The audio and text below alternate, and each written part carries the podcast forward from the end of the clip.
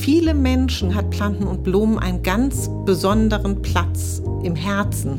Das ist ein Park, mit dem sich unglaublich viele Hamburgerinnen und Hamburger, aber auch Menschen aus dem Umland identifizieren, wo sie seit ihrer Kindheit eine Verbindung haben, sich erinnern, dass sie hier gespielt haben, dass sie am Wochenende mit der Familie spazieren gegangen sind, Eislaufen gelernt haben. Ganz, ganz viele Menschen verbinden intensive Kindheitserlebnisse mit Planten und Blumen. Eva Henze, Parkmanagerin von Planten und Blumen, hat jahrelang Besuchergruppen durch den Wallringpark geführt und kennt aktuelle und historische Geschichten zwischen Pflanzen, Denkmälern und Schlittschuhbahn. Der Park Teilplanten und Blumen. Im Gegensatz zum Park Planten und Blumen war ja jenseits der historischen Wallanlagen. Und die wichtigste Nutzung, muss man wirklich sagen, waren Friedhöfe, die nachdem es so hygienische Bedenken gab von den Kirchhöfen der Hauptkirchen außerhalb des Wallrings verlagert wurden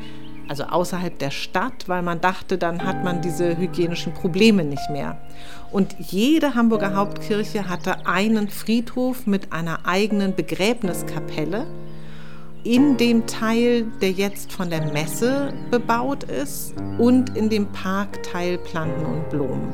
Das waren ziemlich große Flächen, die da mit Friedhöfen belegt waren, bis der Ohlsdorfer Friedhof gebaut wurde. Und dann hat man sehr viele Umbettungen vorgenommen und hat Gräber nach Ohlsdorf verlegt. Der ursprüngliche Parkteil, der unter dem Namen Planten und Blumen 1935 eröffnet wurde, war zum Teil errichtet worden auf alten Friedhöfen.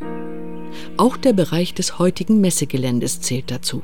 Es gibt ein nicht unbedeutendes Gebäude auf dem Messegelände, was davon noch Zeugnis ist, nämlich die St. Petri Begräbniskapelle, die an der St. Petersburger Straße steht. Ein klassizistischer Bau mit dem Rücken zur Straße. Das heißt, die richtig schöne Fassade mit Säulen sehen wir gar nicht.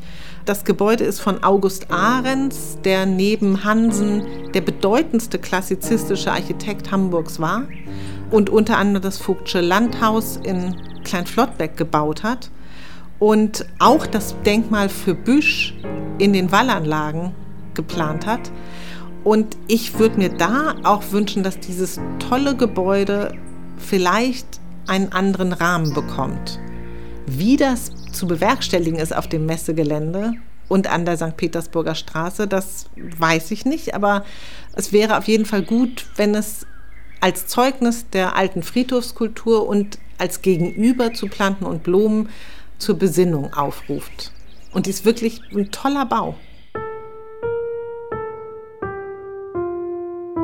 In Sichtweite der Kapelle ein weiteres Denkmal, das in mehrfacher Hinsicht im Schatten steht. Das Denkmal für die während der Franzosenzeit vertriebenen Hamburger, aufgestellt 1815 in Ottensen seit 1841 auf den Dammtorfriedhöfen. Eine Hauptattraktion war der 1863 eröffnete Zoo, an den noch die Tiergartenstraße erinnert. Auch der Komponist und damalige Generalmusikdirektor des Hamburger Stadttheaters Gustav Mahler wohnte in der Nähe des Zoos, in der Bundesstraße. Der lärmempfindliche Musiker konnte jedoch dem Brüllen der Löwen und Ochsen im Zoo nicht immer etwas abgewinnen, obwohl für Maler Musik naturlaut war. Im offiziellen Führer der Allgemeinen Gartenbauausstellung von 1897 heißt es, nicht nur wegen seines Reichtums an Tieren aller Art, sondern ganz besonders und auch vielleicht noch viel mehr wegen der landschaftlichen Schönheit seiner Anlagen hat der Hamburger Zoologische Garten einen Weltruf. Ein vorher völlig ebenes Terrain, das eine weite, sandige, unfruchtbare, mit nur magerem Gras bewachsene Ebene bildete, ist in eine wahrhaft mustergültige Anlage im englischen Parkstil verwandelt worden. Die einzige Abwechslung in der Sandöde bildete einst ein alter, aus den Pestjahren 1710 bis 1712 fichtenbewachsener Grabhügel, der Pestberg, der in den Gemsenberg umgewandelt wurde.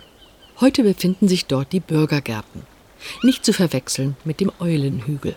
Und ein zum Baden benutzter Teich, der Rosenteich, aus dem der große Teich im Mittelpunkt der Anlage geschaffen wurde. Vorgänger für den heutigen Parksee, der 1935 zunächst als Rechteck gestaltet war.